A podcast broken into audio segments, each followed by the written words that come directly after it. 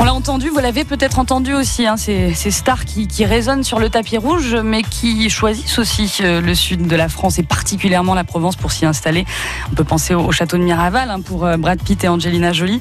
Alexandre Mahut, vous avez dû, vous, euh, spécialiste des châteaux, passionné des châteaux, suivre un peu cette histoire quand même.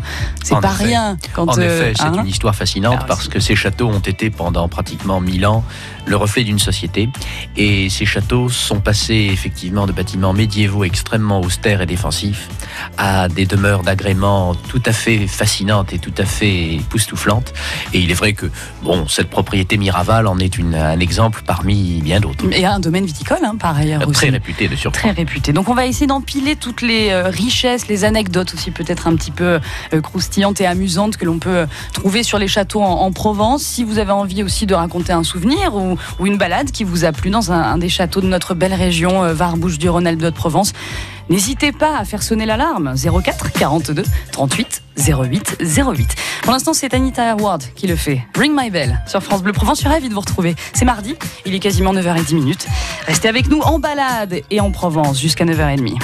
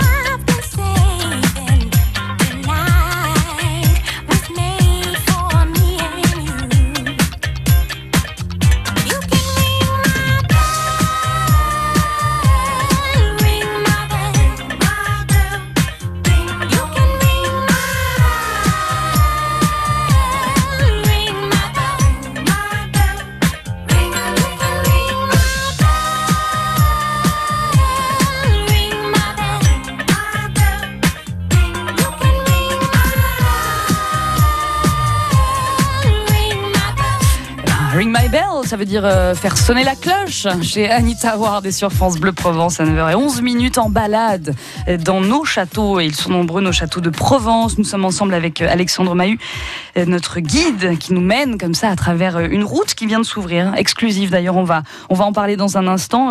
C'est marrant quand on dit alarme, quand on dit sonner la cloche, on, pense oui, on peut penser à un château. Lequel par exemple? Lequel a une a une cloche encore en, en activité, Alexandre? Oh, bonne question. Euh, il y en a pratiquement dans toutes les chapelles de tous les châteaux, à la Barbin, à, à il y en a une fort belle qui date du 15e siècle. Une fort belle, jolie. Vous avez fait un, jeu de mots sans le vouloir, probablement. Mais en tout cas, effectivement, ça fait partie aussi des informations euh, voilà, que j'ai apprises en, lisant un petit peu sur le château de la Barbin, qu'il y a effectivement des, édifices religieux à l'intérieur des, châteaux. Et ça, on va pouvoir le, le développer aussi avec vous euh, dans moins d'une minute trente. À tout de suite. La vie en bleu, en balade, Mélanie Masson.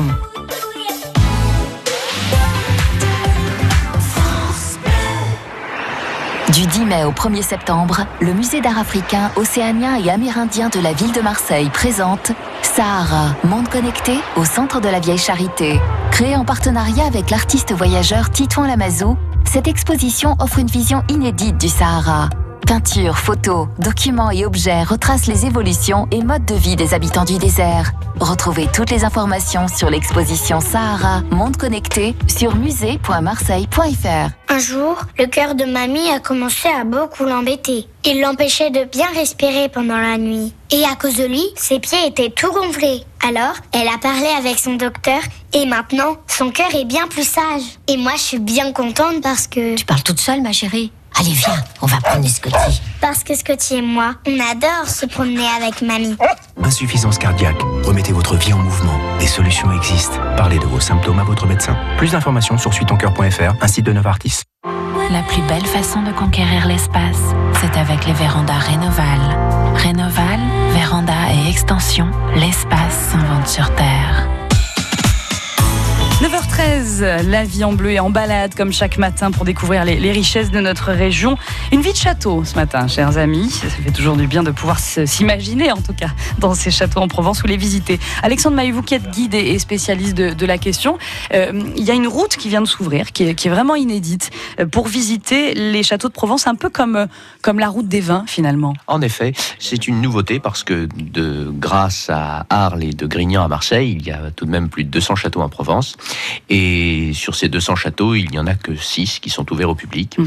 Et les propriétaires de ces différents châteaux ont pris l'initiative cette année, et c'est une opération tout à fait inédite, de se mobiliser pour pouvoir créer cette brochure que vous pourrez trouver dans n'importe quel bon office du tourisme. dans les mains, qui est charmante, qui plus est. Et qui justement est censé être une invitation à découvrir l'ensemble de ses propriétés. Alors une invitation au voyage aussi, hein, parce que si j'ouvre la première page de cette brochure, on a la carte, évidemment, euh, qui traverse une bonne partie de la, de la Provence, en tout cas, euh, de la Barbin à la Roque d'Anteron, passant par Lourmarin, Curon, Manosque, euh, Volx et Man. Donc on est vraiment quoi, entre les Bouches-du-Rhône et les, et les Alpes de Provence, finalement. En effet, c'est l'un des, des objectifs premiers de cette brochure, c'est de pouvoir inviter tous les visiteurs, où qu'ils soient en Provence, à découvrir ces châteaux.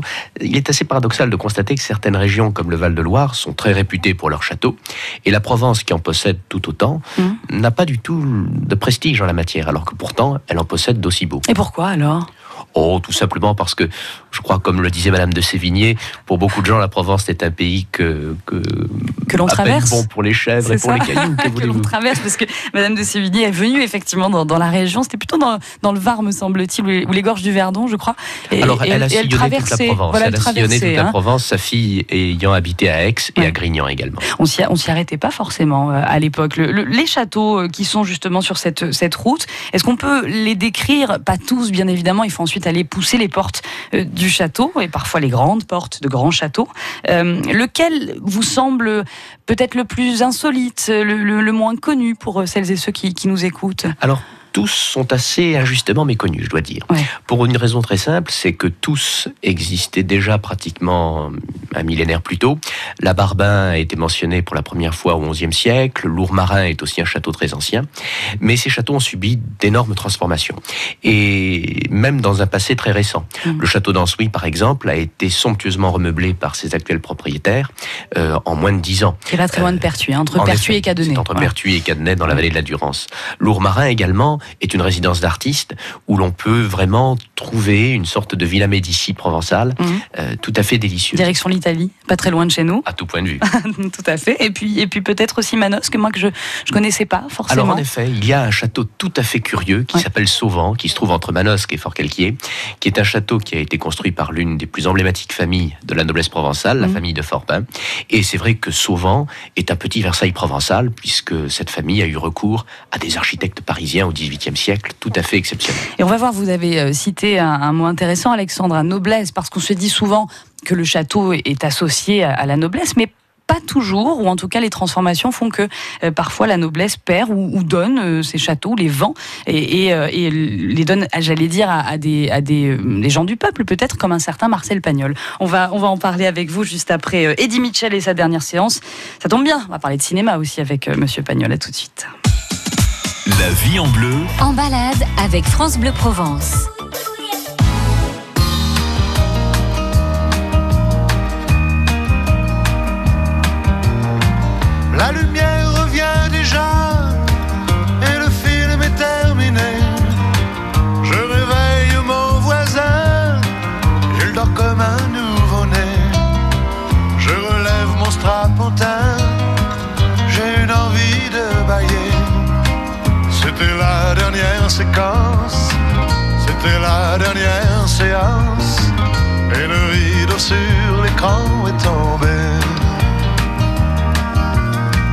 La photo sur le mot peut faire sourire ou pleurer, mais je connais le destin d'un cinéma de quartier.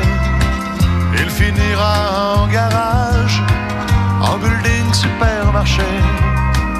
Il n'a plus aucune chance, c'était sa dernière séance. Et le rideau sur l'écran est tombé.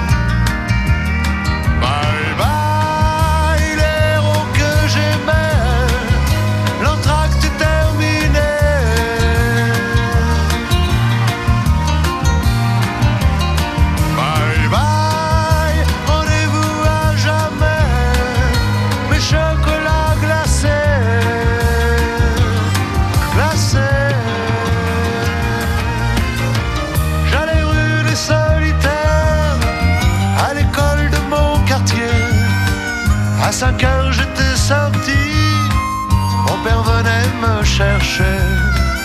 On voyait Gary Cooper qui défendait le primaire. C'était vraiment bien l'enfance, mais c'est la dernière séquence. Et le rideau sur l'écran est tombé. Bye bye, les filles qui tremblaient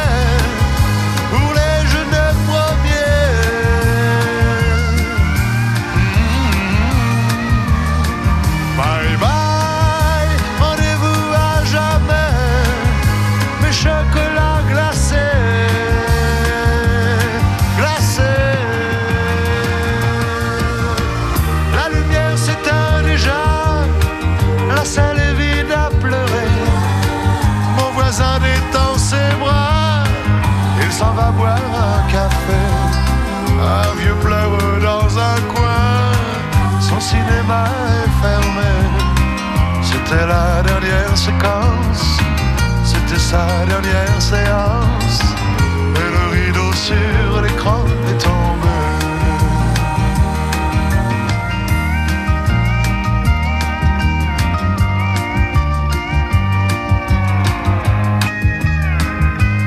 La dernière séance d'Eddie Mitchell et plein de séances bien sûr à, à voir, à entendre puisque le festival de Cannes c'est parti et vous en aurez des nouvelles sur France Bleu Provence. 9h20 minutes, le festival de Cannes qui nous fait penser à cinéma, à Palace et qui nous fait penser en Provence à Marcel Pagnol tout de même, un homme qui a marqué notre histoire et, et qui a marqué aussi la fameuse vie de château puisque le château de la Busine est toujours euh, en activité et, et pro- enfin, procure aussi de, de nombreuses joies avec des séances de cinéma. Alexandre Mahut, euh, il a été, euh, j'allais dire, un petit peu euh, réhabité, hein, ce château de la Busine quand Tout même, le château de ma Tout mère. à fait. Il a, il a véritablement pu conserver cet esprit de famille. Et c'est vrai que bon, Marcel Pagnol a immortalisé sous sa plume des châteaux qui se voulaient être véritablement le lieu du divertissement par excellence. Oui. On le ressent extrêmement bien. C'est ça, ou le lieu à taille humaine, là aussi, on, on y- on y reviendra à ce château à Manosque qui est, qui est quand même assez, assez étonnant, mais euh, qui dit château dit histoire, et qui dit histoire dit personne, les gens en général, et pas forcément que, que, que la noblesse, mais bien sûr le- les personnes qui vivaient à l'intérieur du, du château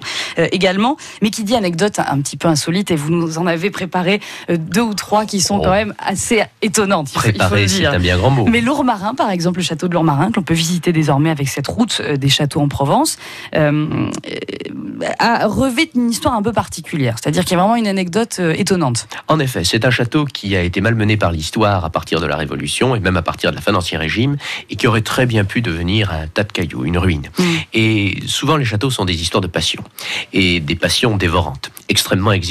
Et il s'avère qu'un certain Robert Laurent Vibert, un ponte de l'industrie et un très grand intellectuel au début du siècle dernier, était tombé amoureux de Lourmarin et avait entrepris sa restauration extrêmement méticuleuse. Et malheureusement, ce projet de restauration a été mis en quelque sorte en déroute par sa mort prématurée. Il s'est tué dans un accident de la route. Il appréciait les belles voitures à l'époque. Et il est vrai une que... certaine Françoise Sagan. En effet, en effet. qui- Et il est la vrai que oui. ce château de Lourmarin, qui a subi énormément de séismes successifs, Ouais. est étonnamment aujourd'hui une résidence extrêmement sereine, où les visiteurs se succèdent, où l'esprit de ce Robert Laurent Vibert, qui était un historien distingué, continue d'animer les lieux. Et Mm. c'est peut-être ce qui montre que la passion se transmet par-delà la mort. C'est ça, tout à fait. Avec une passion, on voit hein, toutes ces histoires de rénovation hein, qui, qui, euh, voilà, qui sont prises en charge soit parfois par l'État, euh, soit par des familles, soit par des personnes qui ne sont pas forcément issues de la noblesse. C'est ça qui est intéressant. Mais, qui ont une passion réelle pour, pour les châteaux et pour l'histoire. Je vous invite à aller voir le château de Longmarin parce que vraiment c'est magnifique, en tout cas sur le papier. Euh, on, on se croit en Italie, très clairement, avec ses pins autour et, et ce style Renaissance. Et puis, euh, Entrecasteaux aussi, le château d'Entrecasteaux euh, a une histoire un peu particulière. Oui, alors Entrecasteaux est arrangé, au même titre que la Barbin, dans les châteaux qui ont été liés à des histoires d'amour plus ou moins invraisemblables. Entrecasteaux plus ou moins passionnel, là aussi. plus ou moins passionnel. Alors, euh, pour parler par exemple d'Entrecasteaux, il est vrai qu'Entrecasteaux a eu au XVIIIe siècle un propriétaire, un certain Jean-Baptiste, qui, euh, ayant entretenu quelques maîtresses, avait pris la décision Quelques-unes. de pouvoir tout simplement supprimer son épouse. Euh, c'était un mariage de raison, Ça se un faisait, ça mariage se de faisait beaucoup à l'époque quand même. Écoutez, la Hein, fin bon. justifiait les moyens apparemment. C'est vous qui le dites, le malheureux a, a tenté d'abord de, faire glisser son épouse en répandant des noyaux de cerises dans les escaliers de l'hôtel à Aix, en tentant de l'empoisonner. Euh, et puis il a fini littéralement par la faire égorger par l'un de ses domestiques, Voilà. Bon, euh, en hein. faisant f- croire à un cambriolage ayant mal tourné. On trouve des affaires assez similaires et assez drôles à la Barbin aussi, Ah bon? où la sœur de Napoléon, Pauline Borghese, l'une des plus belles femmes que l'univers ait pu porter, Dit-on? euh, dit-on Mm. en effet, a, a tout simplement tenté de fuir son mari, Camille Borghese, qui était ce prince romain extrêmement austère. Et la sœur de l'empereur a nourri une passion avec Auguste de Forbin, qui était le chambellan de Napoléon et Qui est devenu directeur du Aix-en-Provence Louvre. aussi. Il y a une place Forbin à Ah, Aix-en-Provence, tout à je fait, crois. tout à fait. C'est une famille tout à fait prestigieuse. Et il s'avère que Pauline et Auguste ont vécu des amours extrêmement euh, cachées, tumultueuses. Et il est vrai que c'est une histoire rocambolesque parce que toute leur vie, ils ont tenté d'échapper euh, au cri public. Eh bien, ces histoires, on peut les découvrir et les entendre, euh, j'imagine, avec vous aussi, hein, qui faites des, des visites, Alexandre Mahut. On a envie d'en entendre encore plein. C'est la frustration du temps radio, mais en tout cas, on peut prolonger ce temps sur la route des euh, châteaux de, Provence et, justement euh, se procurer ce guide que j'ai dans les mains qui est formidable pour euh, découvrir là aussi euh, tout ce que proposent les châteaux, des festivals. On les connaît bien euh, à l'intérieur de ces monuments historiques magnifiques et euh, on, on l'a vu parfois très très insolite dans les histoires qui, que l'on peut y raconter. Merci beaucoup Alexandre Mahut d'avoir été avec nous. C'était passionnant, vraiment. Vous avez un petit côté vocal d'Edouard Baird. On a déjà dû peut-être vous le dire, mais quoi qu'il en soit, vous étiez sur France Bleu Provence et c'est un, un bonheur. Revenez quand vous voulez. Merci. Merci beaucoup, Alexandre. La, la route des châteaux en Provence, c'est bien sûr sur Internet et également, vous retrouvez tout ça euh, sur euh, les sites et puis dans les bons offices de tourisme, comme vous l'avez dit. Alexandre, belle journée. Merci.